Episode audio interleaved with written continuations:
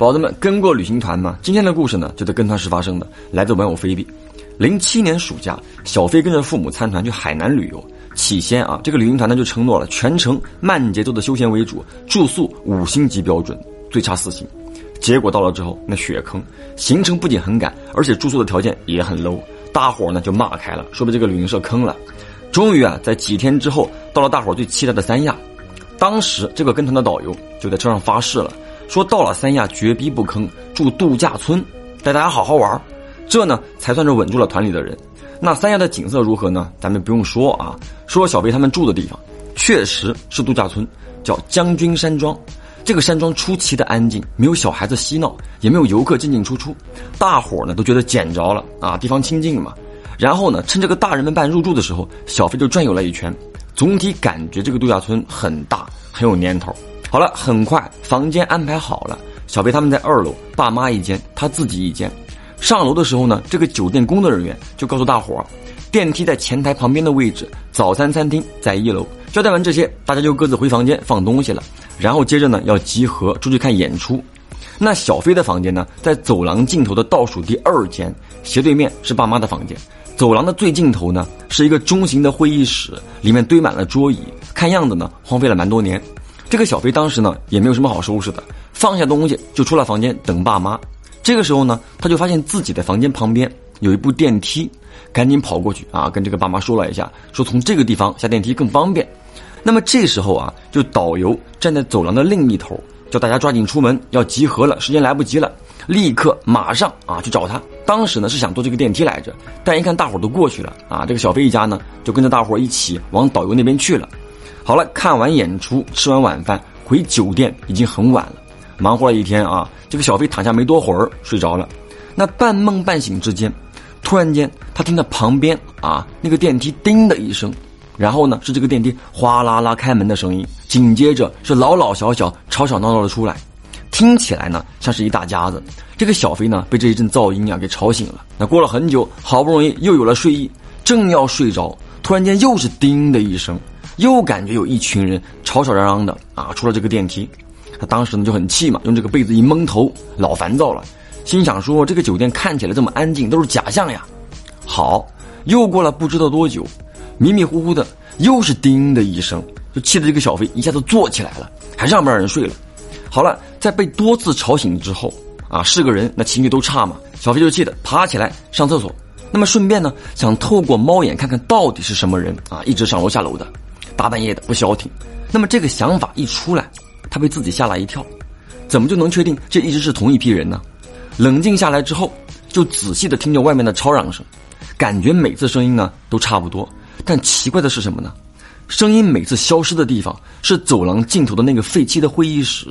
这个时候呢，小飞就很慌了，大半夜的啊，这帮人去会议室干嘛？就犹豫着要不要通过猫眼看一下，但是呢又很害怕啊，就很想冲出去跑到爸妈的房间。可是呢，他又不敢发出动静，就最终是悄悄地回到了床上，啊，就不敢出声，警惕着刚才的声音。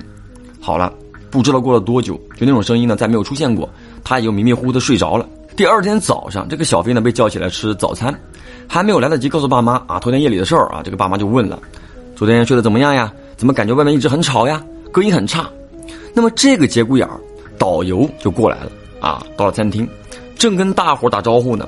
当时呢是跟小飞他们坐在一起的啊，一张桌的一个年轻叔叔带着自己的奶奶，就很气愤的啊拍桌子啊说这个导游，我这回必须投诉你们，你找的什么破酒店，要坑我们到什么时候？房间的马桶没水不说，我奶奶一晚上都说听见外面有人在说话，给前台打电话从来没有人接，什么隔音，老人家都没法休息。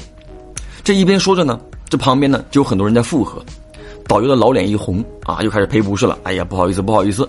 说马上啊，给大伙呢换酒店，自己也不清楚啊，为什么这个酒店管理这么差？本来呢要住两晚，现在咱们马上就走。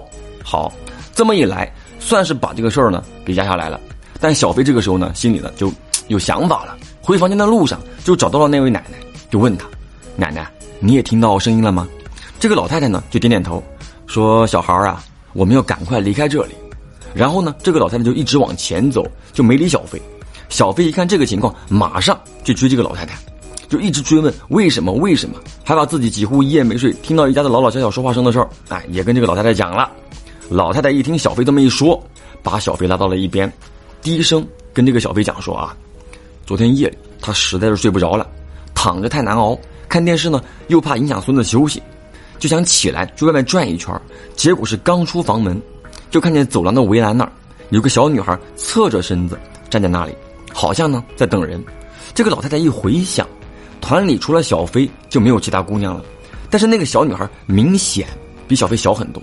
这个老太太呢就寻思不对劲，想看清楚点就还没往那个小女孩走两步，小女孩突然间头转过来了，整张脸雾蒙蒙的。这个老太太吓得赶紧回房间，把孙子给叫起来了。孙子呢就很生气，打电话给前台，但前台呢没有人听。然后呢，这个老太太孙子呢就比较啊虎嘛，大小伙子嘛，就寻思出门看看，被这个老太太给拦住了。好了，听完这个老太太的讲述，小飞是差点尿了，就跑回爸妈房间，把昨天夜里的事儿啊全部告诉他们了。小飞他爸听完之后呢，就半信半疑的就出去看那部电梯到底怎么回事很快，好了，人回来了，摸了摸小飞的脑袋，说：“姑娘，你梦游了吧？那部电梯是假的，怎么可能有人上上下下呢？”这个小飞赶紧冲出去看。傻眼了，那个电梯只有一个门嵌在墙里，是实心的，旁边呢是一个使用说明书，啊，看起来不太起眼，就好像是那种上个世纪电梯刚出来的时候教大家如何乘坐电梯的那种教程。你说这谁信呢？这个小飞就冲上去啊，又拍又摸，反复确认，的的确确那是一个假的电梯门而已。就一瞬间啊，在三亚那种气候环境里，硬是冒了一身冷汗。到最后临走的时候。这个小飞呢，还看到一楼的玻璃大门上，有封条被撕下来那种残留的痕迹。